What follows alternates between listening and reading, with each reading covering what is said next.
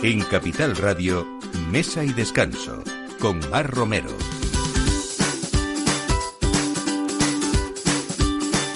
Buenos días, ya es la hora, la una de la tarde, como todos los domingos, poniendo la mesa en mesa y descanso y con esa gente que nos sigue dando vitalidad. Estrenamos otoño ya en esta temporada y sobre todo es el último fin de semana de septiembre, así que tenemos que empezar a hablar de nuevos alimentos de despensa. Yo creo que es una de las temporadas más bonitas que puede existir en la gastronomía y más enriquecedoras. Y hoy todo esto nos lo cuenta Cristina Ibarra, porque desde su restaurante Cuz, que acaba de cumplir ya tres años, eh, sigue sacando lo mejor de eso, de cada temporada y sobre todo eh, algo más que gastronomía pura y dura, una buena selección de vinos especiales y sobre todo también actividades que esperemos que que se puedan ir retomando poco a poco a lo largo de, este año, de este trimestre que, nos queda. Eh, tenemos eh, el próximo lunes y el martes, eh, Salamanca celebra el tercer Foro Internacional del Ibérico y son dos días, yo creo que trepidantes con chefs, con investigadores, con productores que se van a reunir en el Palacio de Congresos y Exposiciones de Salamanca en una convocatoria excepcional para saber todo sobre el producto de este icónico de la gastronomía española. Eh, hablaremos también con Miguel Martín porque con esta temporada de otoño nos va a traer eh, desde ATEM eh, toda una selección de vinos para disfrutar esta temporada con, con, ese paisaje de otoño que les comento, que es muy importante también saber armonizar y, saber maridar. Y vamos a hablar también de una permanente innovación y originalidad que tiene eh, una empresa como Atlas Grumet con más de 20 años de edad, que siempre eh, está en ese trabajo de búsqueda de nuevos productos enriquecedores para los distintos tipos de cocina, para las tiendas Grumet, para los chefs y resumiendo siempre con criterios de calidad, originalidad y, versatilidad también, ¿no? Vamos a hablar con Mario Sequerra, que es su director general, y vamos a ver lo bueno y lo malo y cómo ha crecido esa distribución en España del producto Grumet con un nuevo panorama. Así que todo eso a partir de ahora con Miki Garay en la realización y quien les habla, Mar Romero. Bienvenidos a Mesa y Descanso. Mesa y Descanso con Mar Romero.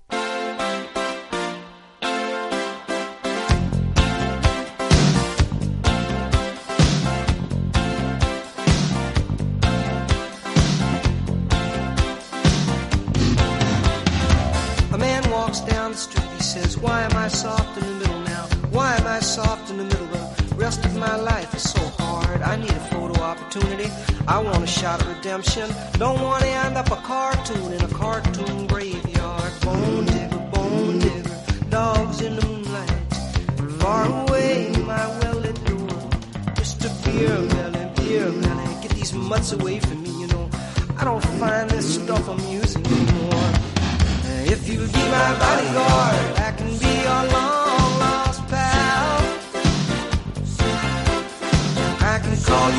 Bueno, pues nos vamos hacia el barrio de Las Salesas, en Madrid, uno de los barrios posiblemente más bonitos que tenga la, la, capital. Y Cook estrena el otoño con una nueva carta y desde luego con esas presentaciones únicas, Cristina Ibarra, que tenéis en cada plato.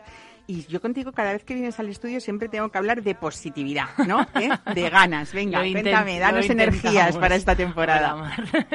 pues nada, empezamos con nueva carta, estamos acabando de terminarla ahora con nuevos platos de otoño, tendremos guisos, tendremos algún plato de caza, queremos meter algo de callos de bacalao también y bueno, manteniendo siempre nuestros fijos, como son nuestros mejillones al curry tailandés, que no hay manera de sacarlos de la carta, nuestros tigres, nuestra versión del tigre, nuestras croquetas y bueno, queremos darle una vueltecilla y cambiar algunas cosas o simplemente el mismo plato de manera diferente hacerlo. Bueno, vamos a recordar que Q, que como comentaba yo al principio del programa, acaba de cumplir tres años y recordar también que eh, ya en los primeros meses de, que, empezasteis con, con y con este proyecto, ya fue mención de honor como restaurante revelación en los premios de la revista Metrópoli. Eh, esto tiene mucho mérito tres años después, cuando ha pasado todo lo que ha pasado. seguimos al pie del cañón. Y Cristina, tú has, tú has conseguido tener una clientela más que fiel ¿no? Es como el punto de encuentro casi del que uno va a casa o sale de su casa, cierra la puerta y venga, me voy a Cook. Al final Cook se ha convertido en un punto de encuentro para mucha gente, es una cosa que me gusta muchísimo. La gente viene prácticamente, hay gente del barrio que viene todos los días, aunque sea a tomarse una cerveza y es como estar en su casa. Muchas veces me lo dicen, es que mm, salgo, entro aquí y me atrapa. Bueno, habéis conseguido desde luego ofrecer esa experiencia cercana, también divertida a veces. Había muchas actividades que habéis tenido, incluso noches de flamenco, cenas temáticas. Eh, supongo que eh, irá esto retomándose poco a poco. Con Hemos el tiempo, tenido ¿no? muchas cosas y esperamos que para este otoño-invierno recuperar pues nuestro, nuestras noches de flamenco, alguna otra sorpresa que tenemos por ahí preparada y a ver si nos dejan. Bueno, eh, si hay algo que a mí me gusta eh, de Cook, sobre todo esa cocina sabrosa siempre, incidimos en eso de los productos de, de temporada. Ahora vendrá la cuchara también, aparte de la caza, que yo creo que hay guisos en Cook, que bueno, aquí sí vamos a nombrar también a Óscar Rodríguez, porque creo que es un jefe de, de, de, cocina que ha sabido mezclar muy bien eh, esa tradición con, con, todas esas presentaciones bonitas que decimos, ¿no? Y, y, esa darle la vuelta un poco a algunos de los platos tradicionales que en Cook nos saben, nos saben diferentes. Hablabas de, por ejemplo, los mejillones, que es verdad que desde esos inicios ya estaban ahí y es uno de los platos que no, la gente que no quiere siempre, ¿no? De que salga estos fuera son de los platos de decir, oye, que me gusta chuparme, que me, que me voy a chupar los dedos. No, ¿no? normalmente que... Oscar y yo lo hablamos para ver qué platos cambiamos y a veces decimos, oye, los mejillones, vamos a ver si le damos una vuelta, pero es que, mm, o sea, no hay forma, no hay manera. No hay, no hay manera. Porque están muy ricos y no, lo que está, muy rico no hace sí, falta hombre, cambiarlo. pero hay veces que para el cliente que viene todos los días, pues también Uh -huh. hay que darle alguna vuelta a los platos para que no siempre sea lo mismo. Claro, exactamente. Hay un plato muy rico también que a mí me encanta, que no sé si seguirá en otoño, pero muy fresco además, que son esos gambones con guacamole. A mí me gusta sobre todo eh, por ese arte de fritura también que hay en vuestra cocina, ¿no? Que no aparecen las grasas. No, es una fritura muy, muy, normalmente freímos con aceite de oliva y con a temperatura bastante elevada y siempre eh, evitando las grasas y evitando, vamos, para que sea todo lo mayormente saludablemente posible. Bueno, yo decía que si hay algo que me gusta de Cook también es que eh, siempre has intentado eh, dirigir este, este restaurante de una manera que siempre encuentras ese punto distinto, eh, que, que eh, pero que luego la gente vuelva porque porque puede permitírselo. Quiero decir, hablamos hasta de ostras y champán, por ejemplo, en Cook. Sí, tenemos siempre... las ostras a 4 euros y la copa de champán a 6 euros, que yo creo que es un precio asequible para alguien que se quiera tomar una copita de champán y una ostra y no que no se le vaya el bolsillo. Uh -huh. Hablamos también de esos vinos, que hay también una gran oferta de vinos por copas y una carta eh, que desde luego siempre busca pues eh, esos pequeños productores, eh, esos vinos singulares eh, sobre todo, ¿no? Que sí, no... en Cook lo que intentamos es trabajar todo en cuanto a comida o bebida con pequeños productores también para darles a ellos importancia. Claro. Bueno, eh, es que es todo como un completo, ¿no? Porque hay mucha coctelería también. Eh, eh, esa zona de mesas altas eh, es algo como muy desenfadado, muy la informal. La zona más demandada. Que, que, a veces te cuesta echar a la gente, ¿no? Sí, Ahora, por ejemplo, el cierre, ¿a qué hora lo tienes? Pues que, en, en... entre semana a las dos y viernes y sábados cerramos a las dos y media. Bueno, y ayer costó echar a la costaba, gente. Costaba echar, ¿no? bueno, eh, para quien no conozca Cook, si te parece, desde esos inicios también yo creo que fue un éxito esa mezcla en la decoración que tú tienes, eh, pues como muy diáfana, nada agobiante, eh, muy actual y sin embargo con pequeños detalles, incluso personales de tu familia, eh, muy clásicos que han hecho algo como muy acogedor realmente, ¿no? Al final, como yo digo y como dicen muchos de mis clientes, es como estar en tu casa. Al final estás como en el salón de tu casa. Entonces, pues bueno, sí hay muchos detalles de mi familia en cuanto a copas, en cuanto a espejos y bueno, es una decoración sencilla, no es muy recargada para que el cliente esté a gusto y esté disfrutando. Hay diferentes ubicaciones en ese restaurante, con lo cual nos da un poco, pues eso, el que quiera ir a picar entre horas, en el que... Sí, tenemos la cocina abierta de, desde la una hasta el cierre y bueno, sí, también tenemos el espacio del reservado, que espero que ahora que nos den un poco más de amplitud podamos usarlo mucho más, porque ahí se han hecho muchas comidas y la gente está deseando reservarlo. Además es que es muy bonito, con esa chimenea. Es, es un restaurante con mucho encanto, pero eh, yo me quedo un poco corta al decir eso, porque hay, sí, es que es una frase que se dice mucho y es muy manida y yo eh, es eh, Cook es algo distinto, ¿no? Es lo sí, que Cook quiero hay expresar. que ir y vivir en una... O sea, Cook al final es una experiencia. Hay que ir allí, probarlo y sentirte como en tu casa. Mm. Bueno, esa acogida tuya profesional, ¿no? En la sala es tan tan importante como incluso a veces yo creo que más que la cocina. Es verdad que la cocina rica siempre llama a repetir en un lugar, eh, pero en una sala igual se eh, corrigen eh, cosas que vengan de la cocina como se ensalzan también, ¿no? Y esa conexión la has entendido muy bien tú desde el principio, aparte de sumarle esa cercanía que tú siempre tienes con, con el cliente, ¿no? Vamos un poco más allá de Cook porque aparte de eh, esa especie de programación mensual que tú tenías y que ahora intentemos o intentarás que, que dentro de lo posible se vaya retomando poco a poco, es verdad que, que en Cook os habéis encargado incluso siempre hasta el asesoramiento en la gestión de, de negocios, en, en crear eh, eventos. Cuéntanos Sí, un poco. hacemos un, bueno, hacemos catering, hacemos cenas a domicilio para quien no quiera venir al restaurante. Bueno, sobre todo a raíz del tema COVID lo hicimos más porque la gente como le daba un poco de miedo, respeto ir a los restaurantes, pues nosotros llevábamos el restaurante a su casa con todo para que no se tuviesen que, que preocupar de nada.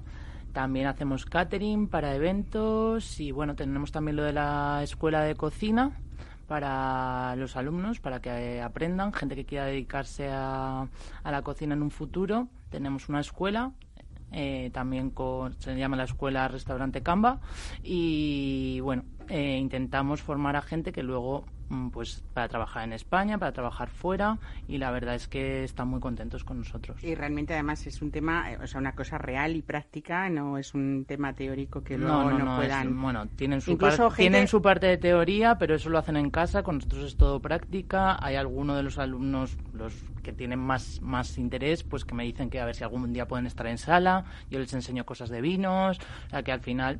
La experiencia de ellos es que encuentran trabajo Sí, rápidamente, ¿no? sí. Que eso es lo más importante. Sí, sí. Eh, sobre todo, eh, incluso digo, no solamente gente que, que quiera aprender cocina, sino que sé de muchas personas que van para reciclarse, que también eso es muy importante. Sí, ¿no? también hay gente que va para recordar, refrescar.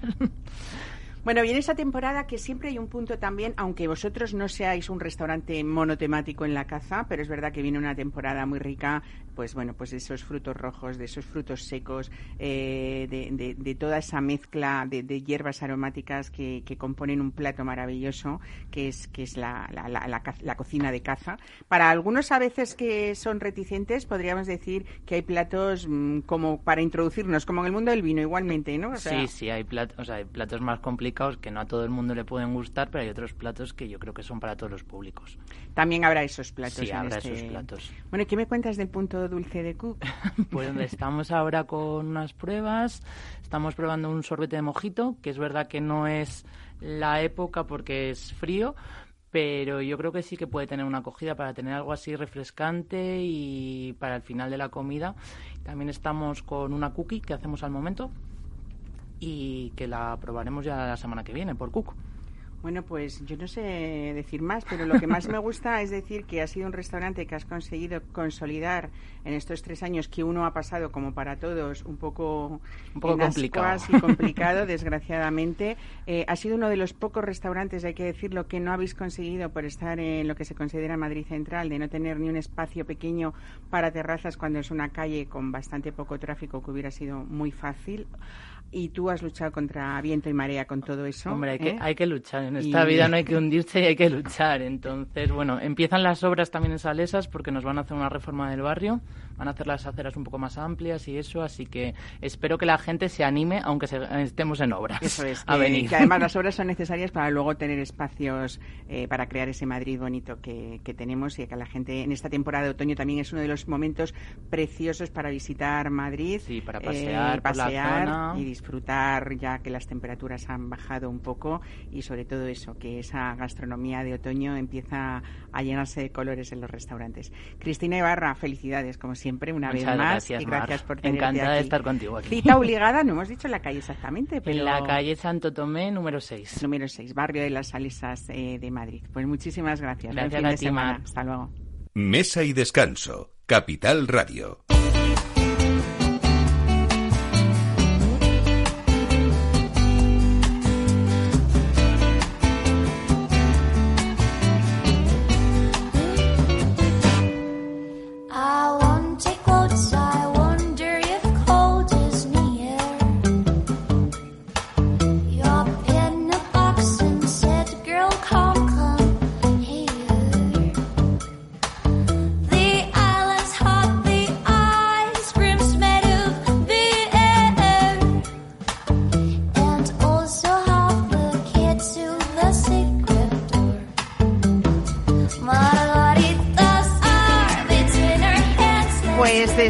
Próximo lunes, lunes y martes 27 y 28 de septiembre, Salamanca se convierte en esa capital mundial del ibérico. Vamos a ver nuevas formas de cocinar, de aprovechar o conservar el ibérico también. Y yo creo que es una visión 360 alrededor de, este producto desde perspectivas que, nunca se habían planteado. Hablamos hoy con Julia Pérez Lozano, que es la directora de este foro. Ella es además eh, mm, fundadora, directora del portal Gastroactitud, con más de dos millones de visitantes únicos al año, que fue reconocido con Premio Nacional de Gastronomía en 2014 al mejor medio de comunicación. Y sobre todo, yo creo que hay que hablar con ella. Hablaremos de esa plataforma formativa. Eh, que ayuda a ver, bueno, pues no solamente este foro gastronómico, sino otros más que ella nos va a contar. Julia Pérez Lozano, bienvenida. Hola Mar, buenos días, ¿cómo estás? ¿Qué tal? Pues muy bien, agradecida sobre todo de que te pongas, que me imagino eh, cómo estás hoy domingo preparando ya todo para mañana y pasado, ¿no? Que, que hay muchas cosas que contar, pero también muchas que preparar, imagino, ¿no? Bueno, pues sí, la verdad es que ya hoy estamos un poquito más tranquilos porque hemos recibido a, la prensa, a, los ponentes, entonces bueno, hoy tenemos una jornada un poco festiva de, de excursión a la dehesa, a ver a los cerditos, de excursión también a un, a un saladero de jamones. Bueno, hoy es un día un poco festivo. El trabajo ya lo hemos hecho antes. Entonces, bueno, ya tenemos un poco los deberes hechos. Sabemos, eh, yo creo, la mayoría de las personas ese valor que tiene no solamente para España, sino que realmente el jamón ibérico es una de las joyas gastronómicas mundiales, como podría serlo, pues no sé, el foie o el caviar, y sin embargo quizás sea el más saludable de todos eh, y también el, más gastronómico hablando nutricionalmente, ¿no? Pero, como decía, vamos a ver en Salamanca estos días una visión todavía eh, que ahonda más y que van a estar ahí como 25 expertos que van a presentar esas últimas innovaciones también culinarias y sobre todo analizar, Julia, el futuro de ese producto icónico que tenemos de, tan nuestro, ¿no? Pues sí, mira, el, el, o sea, en España sobre todo de lo que se habla y de lo que se sabe, bueno, en España y en el mundo es del jamón, que al final es el dentro del cerdo, pues es esa parte icónica que, que sí que es verdad que, que ha trascendido fronteras. El tema del cerdo en sí, pues no ha sido tan importante en la gastronomía, salvo en las zonas productoras, porque todas las piezas del magro del cerdo se utilizaban para hacer las chacinas, para los salchichones, los chorizos. Entonces, bueno, pues había, hasta hace unos años había poca disponibilidad. Poco a poco se fueron poniendo de moda las presas, los secretos, y bueno, pues los cocineros empezaron a acercarse. Y ahora precisamente lo que queremos reivindicar en esta tercera edición del foro es una nueva visión de la cocina del ibérico, porque ya hay criadores que, que que venden la carne fresca para, para consumo en fresco en cocina, cada vez hay más y cada vez hay más carne de cerdo disponible. Entonces, bueno, pues eh, es un poco hacer otra visión diferente y ver cómo se integra en la cocina y sobre todo son los cocineros más jóvenes los que están aportando una visión distinta, con técnicas innovadoras, con, tratamientos realmente muy diferentes a, lo que se hacía en la gastronomía tradicional. Julia, eh, quien vaya allí, que por cierto aprovecho para decir que, hay acreditaciones abiertas y, gratuitas en, en, la página web de salamancaforoibérico.com, si no me equivoco, ¿no?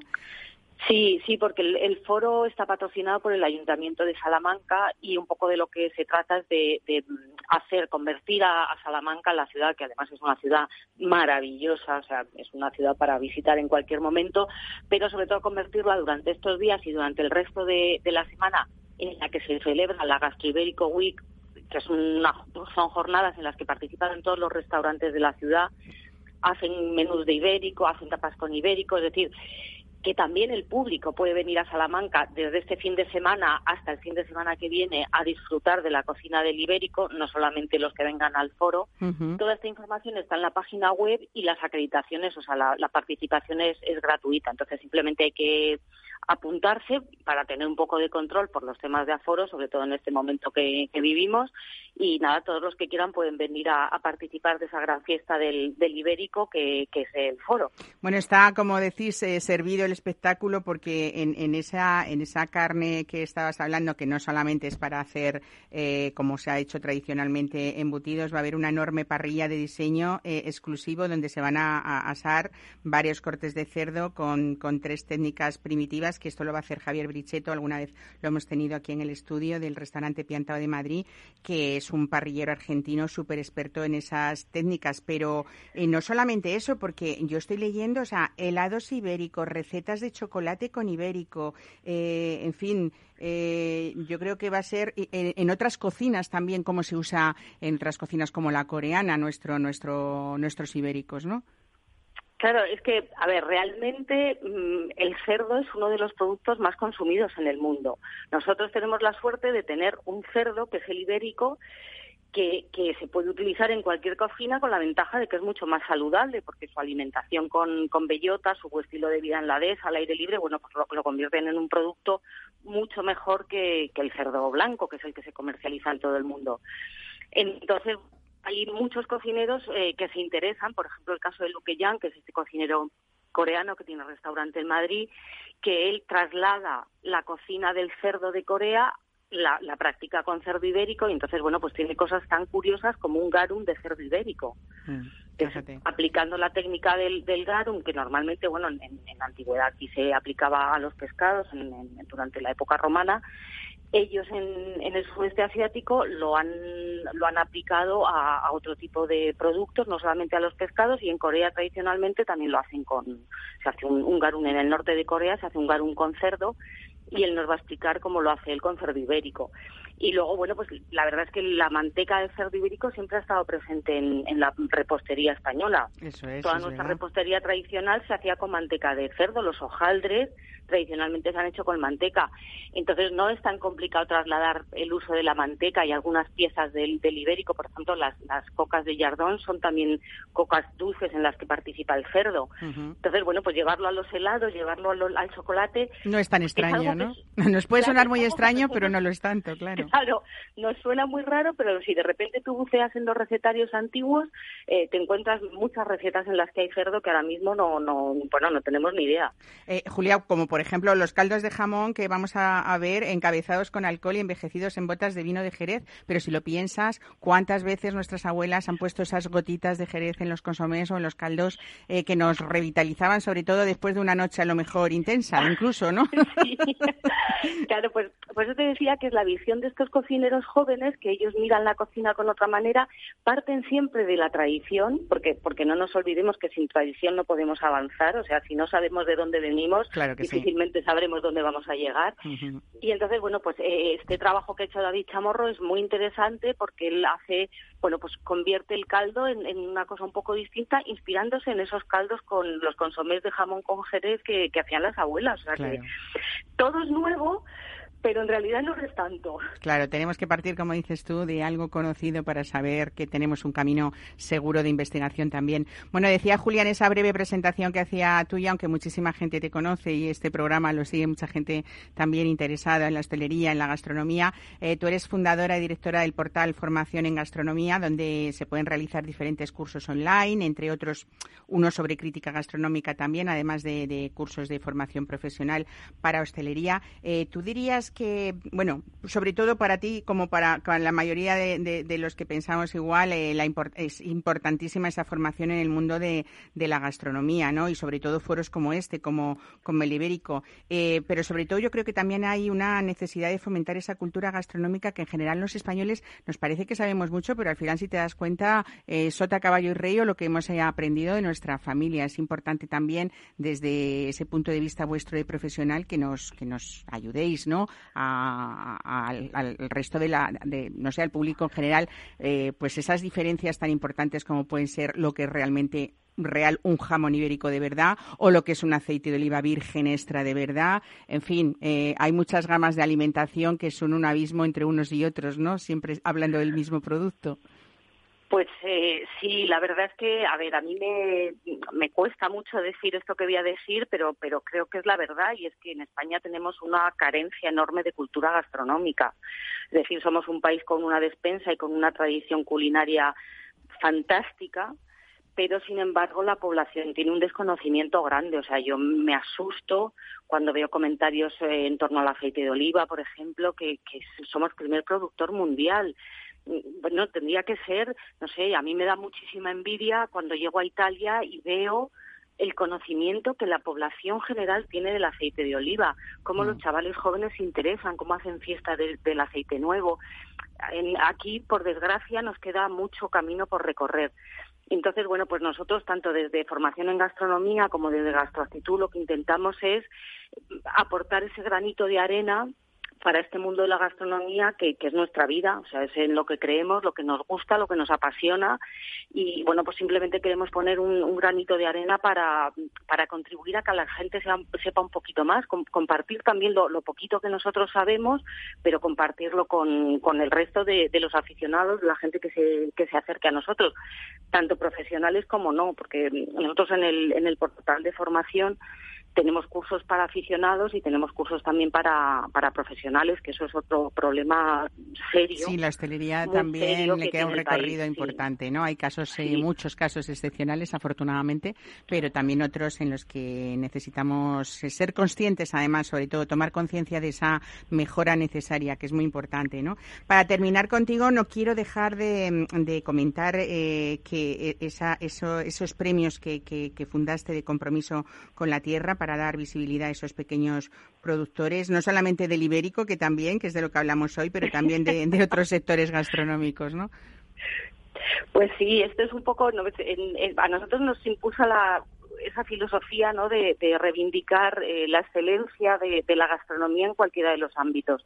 Entonces entendemos que no puede haber una gran cocina si no hay un gran producto detrás y no hay un gran producto si no hay un gran productor que, que, lo que lo mime, que lo cuide, que tenga el, el conocimiento suficiente y el talento de, de, hacer grandes cosas. Me da igual que sea con un queso, en agricultura, en pesca, con el ibérico, bueno, en, en todos los en todas las facetas de, la gastronomía. Entonces hicimos un poco estos premios porque nos parecía que era el momento de, reivindicar el, momento del productor.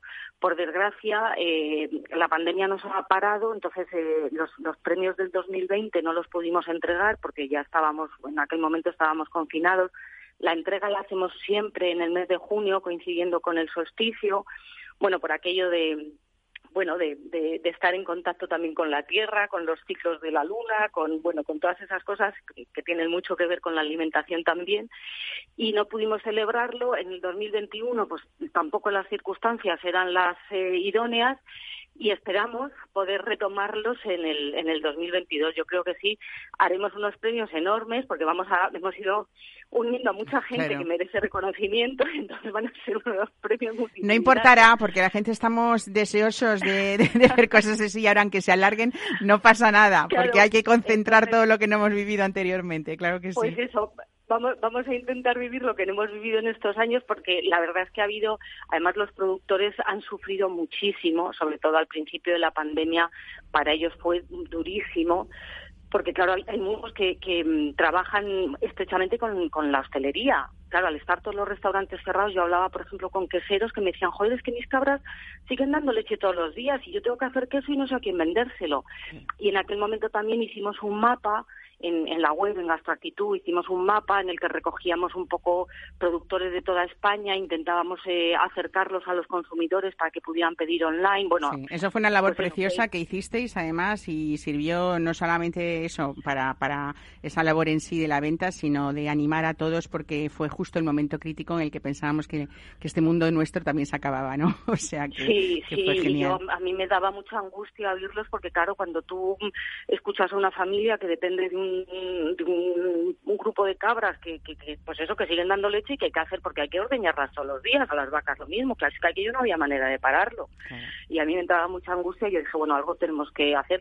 También es verdad que, que Ana Belén González Pinos, que es compañera periodista también y ella está muy metida en el mundo del queso, hizo un mapa que fue el que luego me inspiró a mí. Ella hizo primero uno de las queserías, porque eran las que tenían como más angustia, y luego yo le dije, bueno, Ana, te copio la idea y voy a ampliarlo al resto de, productores, y entonces ya metimos allí de todo, porque en realidad todos necesitaban que, que, sobre todo que les diéramos visibilidad de alguna forma.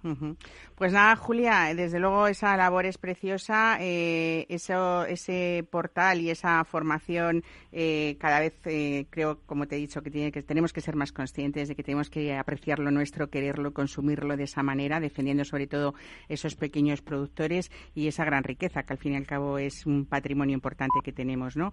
estos dos días, mañana y pasado, mm, yo creo que, que hay que ver con contundencia todo lo que nos da ese rey de la dehesa. Así que felicidades por sacar partido a todo eso y verlo desde otro punto de vista que seguro que los que asistan van a disfrutar, sobre todo, además de aprender.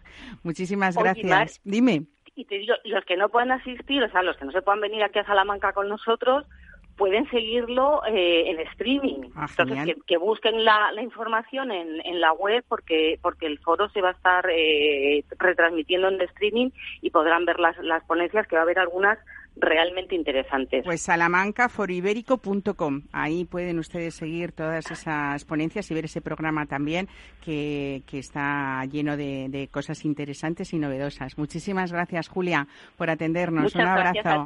Hasta luego. Buen domingo. Contigo, Mar. Adiós. Hasta luego. Mesa y descanso con Mar Romero.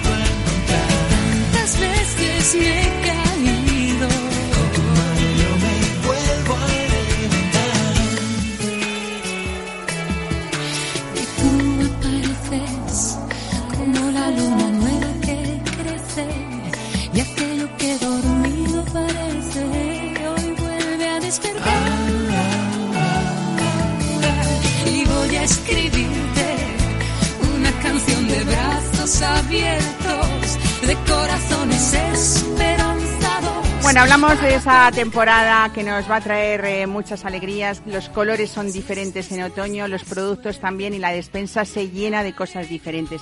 Pero también del vino, porque en esa gastronomía de otoño, de caza, de frutos secos, de campo que huele, ya nos huele, ¿no? A, Monte Bajo. Aquí nos viene Miguel Martín de ATE. Miguel, bienvenido, buenos días. Buenos días. Porque también hay propuestas otoñales, eh, estamos recientes, o sea que luego hablaremos más adelante ya en esas fiestas que todavía no quiero nombrar, que es muy pronto, pero ahora sí que ya la gente empezamos a pensar un poco de distinta manera de, aunque siguen las terrazas y sigue todo esto, pero bueno, otras propuestas diferentes que tú nos traes eh, y desde Aten siempre lo que hay son vinos eh, muy singulares, muy diferentes, muy exclusivos eh, y eso no quiere decir que sean todos caros porque la exclusividad a veces está al alcance de la mayoría, ¿no? Totalmente. Al final ahora empieza una época de lluvias, empieza un poco el frío, nos apetece ponernos una chaqueta y en lugar de bebernos vinos blancos frescos como es en verano, nos apetece tomarnos un poco más de intensidad en los vinos.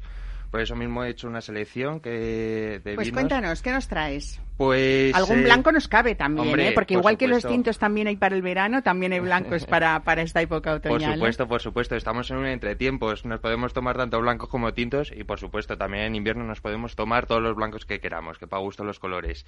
He querido traer sobre todo unas novedades que hemos traído dentro del catálogo de ATEM, eh, sobre todo uno de que elabora Rafa Palacios, que se llama Concellos, es uno que viene sustituyendo a uno que hacía hace años, que era Louro do Bolo, que seguramente alguno de nuestros oyentes lo escuchará. Una de las etiquetas que Es- todo el mundo quiere, bueno, quería disfrutar de Rafael Palacios, Exacto, ¿no? y que desgraciadamente dejó de hacerlo y ahora ha decidido elaborarlo con viñedos propios y una colaboración con algunos de sus viticultores de confianza elaborar este vino sustituyendo a ese Louro Estamos do hablando de Valdeorras, de la Valdeorras, denominación de origen de Godello Valdeorras. 100%, Godellos jóvenes, fresquitos, tienen además una crianza de Elías para darle un poco más de intensidad en la boca al propio vino y hacerlo mucho más amable, al fin y al cabo. Bueno, Otro más, venga. Seguimos con el siguiente blanco, sobre todo, pero de una región que creo que tiene mucha popularidad aquí en Madrid, es de la zona de Rueda, pero no tienen casi nada que ver, en mi opinión, con los vinos que se suelen hacer allí, con esas levaduras seleccionadas, con esos aromas a plátanos y maracuyás. Este no tiene nada que ver, sino que se asemeja más al que puso, yo creo que la Verdejo en el mapa, que fue Ocean. Eh, se asemeja a esos vinos El de grupo sus de, de. Alma Carraovejas, ¿no? Eh, Exacto, a esos inicios de Ocean, que tenía esa barrica intensa, eh, pues eh, se parece mucho a este tipo de vino. Se llama Bestia Parda. Bestia parda, ya nos indica un poco qué vamos a encontrar, ¿no? Exacto, una, maldi- una maldita bestia. al fin y al cabo. Este tiene además una crianza de barrica, luego también se le da algo de lía. eh, está un año al final de crianza en total y de esta manera nos encontramos con un vino que nos podemos eh, nos lo podemos beber con cualquier pescado, incluso con cualquier carne, porque tiene mucha mucha intensidad al fin y al cabo. Bestia parda, ¿de qué bodega es? Este es de las bodegas eh, Pedro Escudero. Eh, que además casi hace honor a esa verdejo antigua que tú dices, ¿no? La auténtica, eh, bueno, pues Que con, no podemos con levaduras propias, momento. ¿no? Que eso, Eso. hace, pues, pues esa, esa singularidad de la auténtica verdejo que están recuperando muchos viticultores, como es el caso de esta bodega. Exacto, y que deseamos todos los sumilleres al final encontrarnos esa recuperación. Dame algo canalla, Bueno. tinta y fresco, que empiece a ver. Venga, empezamos con los tintos, un poquito. Vamos con una garnacha, una garnacha fresca elaborada aquí en Madrid que hacemos en colaboración con las bodegas Mus y Licinia. Se llama El Gato Sumiller, una- un proyecto que ha hecho mi padre con Luis ellos. Miguel Martín. Exacto. Él quería algo madrileño, pero fresco, fácil de beber y también guardando un pelín esa tradición de, de aquellas garnachas de madrileñas antiguas, ¿no? Exacto, exacto. Entonces, eh, lo que ideó al fin y al cabo, porque creemos que la garnacha de aquí de Madrid, al final el potencial de envejecimiento no es muy grande y necesita un poco de acidez porque se suele oxidar demasiado rápido y se le llegó a meter algo de blanco para poder contrarrestar este pequeño defecto que no llega a ser un defecto. Que es eso se hacía de- antiguamente también, ¿no? Que entre Exacto. muchos viñedos de tintos siempre había alguna cepa de uva blanca y se mezclaba para conseguir esto que nos estás Exacto, contando. y sobre todo para no perder producción en, en aquellas épocas que había que alimentar varias bocas en todo momento. Este vino tiene 10 meses de crianza en barricas, pero son barricas un poquito especiales, porque vienen dadas por otra bodega nuestra eh, que llevamos en el catálogo, que es Viña Sastre, Bueno, y ha tenido... hablamos de palabras mayores, ¿no? Hablamos de palabras o mayores. sea, que una crianza elegida, como los buenos hijos, ¿no? Exacto, y además de lo que es una joyita de ellos, que es Pago de Santa Cruz, porque es barrica americana, y Regina Vides, que es, es francesa. Entonces, Bueno, unos de se van los juntando más top. Y creo que le da una pequeña personalidad a esta garnacha que mola mucho. O sea que tenemos garnacha madrileña criada eh, en, en- en barricas de, de roble de, de los dos vinos, bueno, quitando a, a Pesus, que ya sería Sí, ya algo sería- ya ina- inalcanzable para algunos como yo. Eh, Regina Vides y Pago de Santa Cruz son, yo creo que vinos emblemáticos en Ribera del Duero con esa bodega magnífica que es Viña Sastre. O sea que tu padre ya tenía ahí pensado una conjunción que ha salido Sí, perfecta. Sí, sí, sí. El gato sumiller, El gato sumiller es. así se llama. Y Fenomenal. ahora, pues nos vamos a pasar a, a una bodega de La Rioja que no puede faltarnos, esa pujanza, y a la novedad que han sacado ellos, que es eh, la Pol. Es una pequeña finca que ellos cuando la compraron vieron que tenía un gran potencial, de, un gran potencial para vinificar aparte. Y creo que lo ha conseguido. Es- Carlos San Pedro, además, es uno de los grandes bodegueros de La Rioja que siempre nos sorprende cada vez que sale. Hablando de blancos, me vas a permitir que yo nombre su añadas frías, porque es magnífico y es uno de los grandes blancos de La Rioja. Y la Pol, cuéntanos qué ha aportado o qué ha querido contarnos Pedro, eh, Carlos San Pedro con, con esto, él ya que tiene, bueno, pues, pues eh, referencias muy importantes y muy conocidas en el mercado, ¿no? Pues con la Pol, sobre todo, eh, lo que empezó a hacer con, eh, con su bodega y con sus vinos, incluido Norte, eh, fue elaborarlo en, en hormigón también, para de esta manera mantener un poco más la fruta, la frescura que se consigue y sobre todo aportarle ese punto de mineralidad que da el cemento al fin y al cabo. Eh, se le deja reposar ahí después de la crianza en barrica y de esta manera consigue mucha más complejidad en todo momento. Pues, eh, ¿alguno más nos queda? Venga, ¿un riojano más o qué? No, vamos a ir a por una de toro que creo que Venga, queremos algo con, a mucha, eh, con mucha intensidad y sería sobre todo lo que hacen en Terra Duro. Eh, es una vinificación muy tradicional, se vinifica directamente en lo que son las barricas, en esas, eh, en esas tinas de barricas y después se le da una, fermenta una crianza de 20 meses en estas. De esta manera se consigue mucha más corpulencia, mucha intensidad, pero lo que a mí más me sorprende sobre todo de esta bodega, estando en la zona en la que está, es el frescor que mantienen. No es un vino muy astringente, no es un vino que Pesado te como llene los demasiado la boca, exacto, ¿no? sino que te hace salivar. Es verdad que Toro ha cambiado muchísimo en los últimos 15 años, eh, pero ahora sí tenemos eh, selecciones de vinos como el que nos estás contando. ¿Es Terra, terra Duro o Terra Douro? Terra, terra duro, eh, Duro digamos, por es, con D, comilla, la- U. Han quitado la O y han puesto un apóstrofe, pero estamos hablando de ese duero maravilloso. Exacto. Bueno, y esas técnicas además que son esos vinos muy gastronómicos, yo creo, corpulentos y a la vez con esa acidez maravillosa que tú nos cuentas, que son, eh, pues, pues que hacen que sean frescos, bebibles, que es lo que importa de, de un vino. Eh, Vuelvo a preguntarte, con esta edad maravillosa, que te lo preguntaré muchas veces, eh, ¿qué hay que hacer con esa juventud para que en un país eh, como el que tenemos, uno de los grandes productores de vino y sobre todo con, con vinos de una calidad extraordinaria, si comparamos el lujo de poder comprarlos en su mayoría, que en otros países sería impensable, eh, ¿qué nos pasa? ¿Que nuestros jóvenes no aprecian el vino, Miguel? Pues es una muy buena pregunta y creo que nadie tiene la respuesta correcta. Eh, hay un estudio en el que se dice que el hijo no bebe lo mismo que el padre, por eso mismo eh, creo que el consumo del vino aquí en España se va reduciendo, igual que la cerveza o, la- o los refrescos ha ido subiendo en todo momento. Eh, ¿Qué es lo que hay que hacer? Yo creo que abrirles un poquito la mente a que no es una bebida de viejos, no es una bebida de personas mayores, sino que es una bebida para disfrutar, para acompañar cualquier comida, cualquier situación. Puedes estar en la piscina eh, con unos amigos y tomarte una- unas copas de vino que no hace falta nada más, al fin y al cabo. Eh, que se abra la mente y que se está dispuesto simplemente a beber. Pues eh, Miguel Martín, una vez más, mil gracias por las propuestas ot- otoñales que nos traes. Siempre son eh, cosas diferentes y yo lo que le propongo a nuestros oyentes de Mesa y Descanso es que se hagan una agenda, ¿eh? Eh, igual que de lugares que aconsejamos, sobre todo esa agenda vinícola, porque van a tener cosas bastante extraordinarias o vinos bastante extraordinarios eh, que siempre van a poderse beber en diferentes ocasiones eh, y estamos hablando de vinos en concreto con unos precios pues eso, bastante asequibles, ¿no? Exacto, estamos hablando de vinos por debajo de los 20 euros, eh, todos, la mayoría por debajo de los 10, de los que he traído.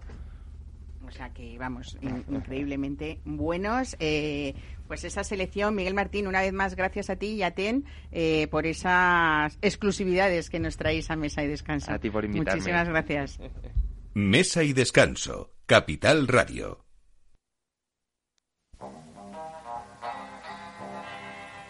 Change, change, change.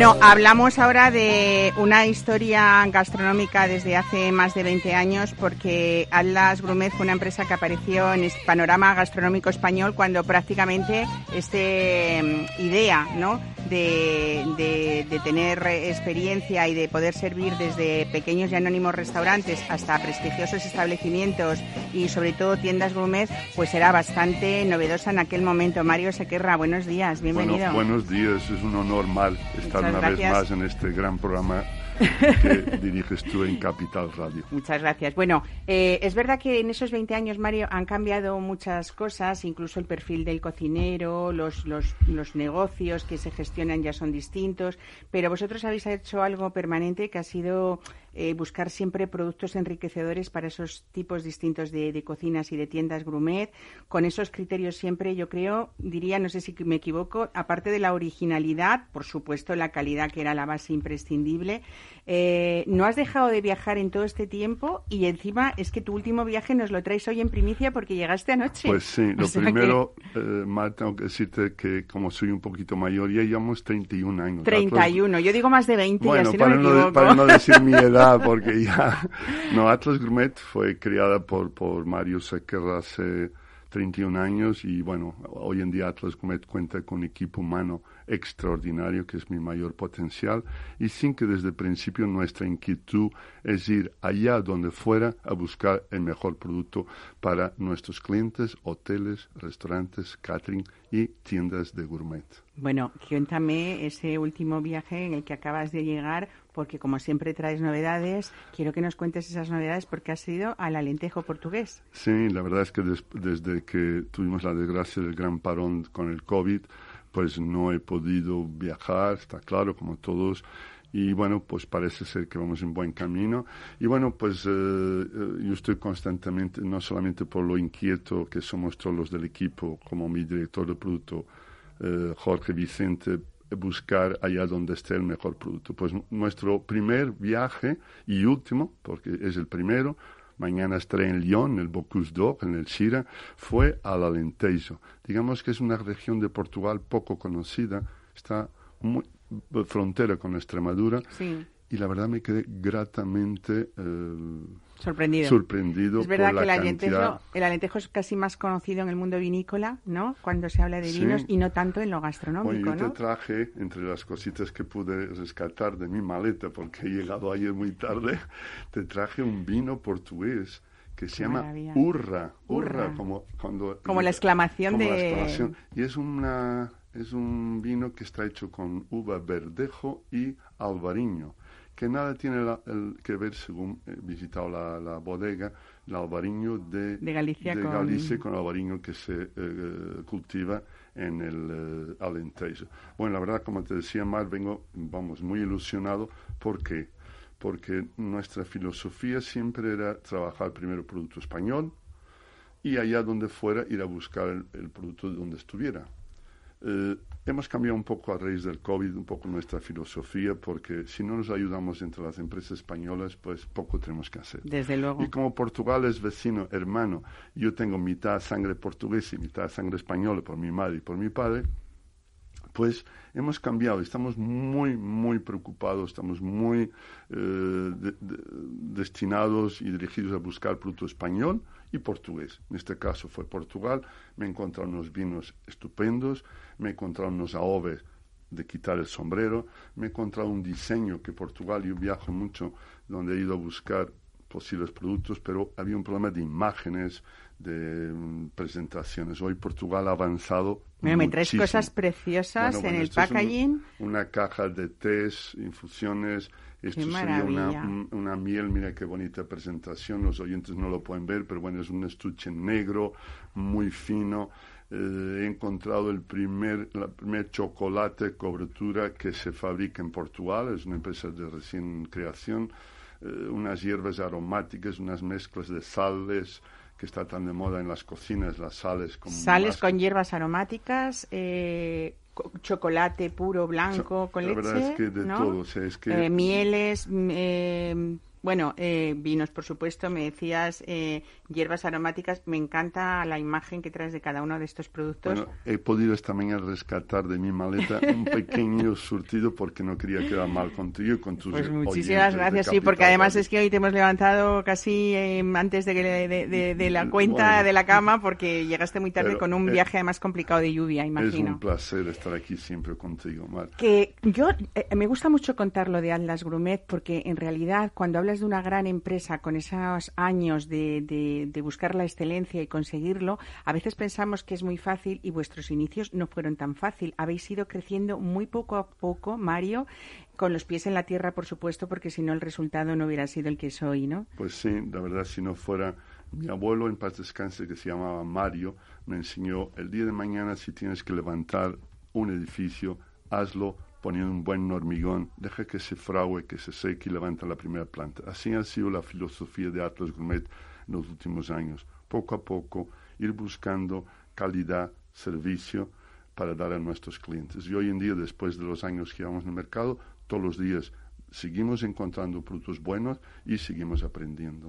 Hablaba yo que en todos estos años, Mario, es verdad que ha cambiado el perfil del cocinero porque muchos gestionan sus propios negocios, el conocimiento que tienen del mercado es mucho mayor, pero también el usuario final es mucho más exigente, ¿no? Es mucho más conocedor de los productos. Estaba hablando antes con Julia Pérez Lozano, es verdad que cada vez hay mucho más interés, aunque en algunos sectores, sobre todo el producto final, el, el- el- consumidor final, le falta saber a veces el grado de calidad de un aceite normal a un aceite de oliva virgen a un aceite de oliva virgen extra, pero creo que esa labor de formación la han hecho muchas empresas como Atlas Grumet, Bueno, ¿no? tú has, has nombrado, eh, Mar, una gran periodista que me une a una relación muy buena, que es Julia Pérez. Para mí, es un- junto con Mar, es una gran periodista del mundo gastronómico.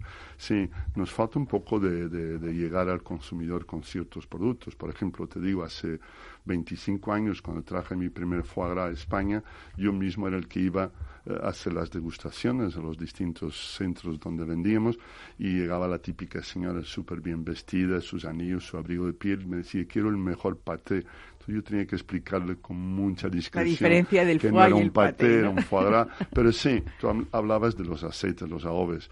Yo, eh, una de las cosas que cuando hablo con, con un aceitero, es decir, aceite de oliva refinado, por favor, eliminar ese producto del mercado. Eso es veneno puro. Y perdonar que sea tan sincero. Sí, sí. Hoy en día, una ove que no cuesta mucho más, que cunde el doble a la hora de calentar, hay que tomar en España aceite de oliva virgen extra, que lo tenemos mucho y muy bueno. Desde luego, una labor de lo que comentaba que habéis hecho fantástica ha sido esa colaboración con instituciones y también con escuelas gastronómicas para también saber cómo se trata cada uno de los productos que, que tenéis. Eh, hay un producto internacional que has ido buscando en todos los rincones del mundo, Mario, de cocina, de México, de China, de Canadá, de Japón, de Francia. Bueno, Es una labor. mm, Bueno, son muchos kilómetros. Te puedo decir, Mark, en el año 2019 me- en mi oficina casi no me vieron. Estuvimos Jorge Vicente y yo en Japón, en Tokyo Food. Después estuvimos en Seúl. Después fuimos a ver nuestros proveedores de Canadá. Después fui a, a Ecuador. Estuve en dos o tres viajes en Italia. Somos muy inquietos porque nuestros clientes así nos demandan tener lo último y más para el mundo del catering. Siempre buscamos lo último, lo último para ser un poco innovadores. Tengo una pregunta imprescindible que desgraciadamente hay que hacer en todo este año pasado 2020 que ha sido un tsunami para todos y supongo que en este sector tuyo también porque hubo un tiempo o bastante tiempo, meses de restaurantes cerrados eh, y tiendas gourmet también, claro. Eh, ¿Cómo llegasteis a ese consumidor final o qué hicisteis para salvar eh, toda, toda esa situación difícil? Bueno, te lo voy a resumir, lo pasamos mal como la mayoría de todas las empresas de este gran país que es España. Eh, lo hemos pasado muy mal, nuestros clientes han sufrido mucho. El día 12 de marzo nos encontramos con nuestros congeladores, nuestros almacenes a reventar porque había, había una campaña muy importante de bodas, de eventos, de congresos. ¿Qué hice? Pues lo primero que hice fue empezar a buscar que hay muchos ONGs en Madrid para poder colaborar. Hemos hecho una labor que Hay un, que hay un refrán que dice lo que hace la mano derecha que no se entere la mano izquierda. Nadie lo sabe, nunca lo hemos publicado, pero sí, lo hemos, lo hemos pasado mal, lo hemos sufrido. Y bueno, pues eh, en mes de junio de 2020 yo no quería, pero bueno, no- nos hemos visto obligados a crear una web, una venta online, que es www.atlasgourmet.com. Pues bueno, ahí hay un, un pequeño surtido de productos donde el oyente de Capital Radio de tu programa No querías porque tú has creído siempre más en esa eh, mm, eh, relación directa, ¿no? Que estamos hablando de visitas, de formación, de, del tú a tú con el cocinero y de viajes personales, todos para la selección de tus Tú productos, hablabas, ¿no? nosotros hemos empezado hace 25 años en el Hotel Escuela con Juan Pozuelo, que hoy es un gran, gran cocinero. Amigo de la entonces casa también, Era el, el ¿eh? director de la escuela. Hoy seguimos colaborando con el Hotel Escuela y con otras escuelas, con al frente su director Miguel Ángel, porque pensamos que la formación es muy importante, no solamente porque los estudiantes, alumnos de, de estas escuelas van a ser nuestros clientes del día de mañana, pero creemos mucho en la formación. Por eso nuestro equipo comercial, que gracias a Dios cada día es- hemos aumentado tres personas los últimos tres meses a pesar de la crisis, buscamos gente y les damos mucha formación, porque el cocinero de hoy en día tenemos que saber hablar con él su idioma. Bueno, estábamos hablando a lo largo del programa que eh, es el último fin de semana de septiembre, eh, ya estamos en, en otoño y esa riqueza gastronómica que nos trae la naturaleza, eh, yo creo que gastronómicamente hablando es la mejor época o la mejor temporada del año. Eh, supongo que, que tenéis, eh, bueno, pues todos esos productos de los que hablamos, desde aperitivos, pequeños placeres siempre, platos, panadería, bollería, para enriquecer todo ese producto que nos da la naturaleza, Yo ¿no? creo que el otoño es el momento de probar conservas de Navarra. Trabajamos con Conservas Almanaque, que es un productor artesanal, producto totalmente 100% español. Eh, trabajamos con una bollería francesa de mantequilla de altísima calidad. Es decir, estamos ahora ya mm, en, parece ser que septiembre y octubre o octubre el que viene van a ser meses buenos para nuestros clientes, lo cual desde aquí deseo mucha suerte que, que sea así y estamos constantemente buscando aperitivos, los llamados finger food, para que nuestros clientes siempre tengan novedades. Qué bien. Pues Mario Sequerra, mil gracias por venir hoy, sobre todo después de ese viaje intenso. Gracias por traernos todas esas novedades. Nada más de corazón, gracias a ti, a Y- Capital Radio y un saludo muy grande a Y tus espero oyentes. tenerte antes de esas fiestas que nos queda todavía mucho que hablar nos de queda, ellas. pero las ¿eh? navidades están ahí. Hay Muchas que prepararlas. gracias. A ti. Adiós. Y a ustedes, gracias por escucharnos. Como cada domingo, volveremos la semana que viene. Disfruten.